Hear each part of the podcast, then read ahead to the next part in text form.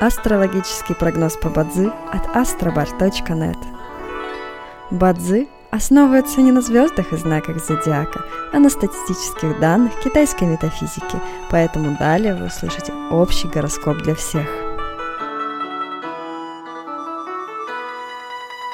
Доброе утро! Это Астробар подкасты с прогнозом на 2 октября 2023 года – по китайскому календарю это день Квайсы, что в переводе означает «день водной змеи».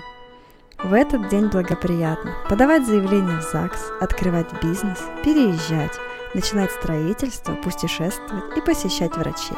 Сегодня не рекомендуется заниматься юридическими вопросами. В каждом дне есть благоприятные часы, часы поддержки и успеха, Сегодня это периоды с 5 до 7 часов утра и с 9 до 11 часов утра. Также есть и разрушительные часы, в которые не стоит начинать важные дела. Сегодня это период с 9 до 11 часов вечера. Год свиньи сегодня рекомендуется снизить свою активность и переждать, пока день закончится, иначе любые начатые дела, особенно новые, рискуют потерпеть фиаско.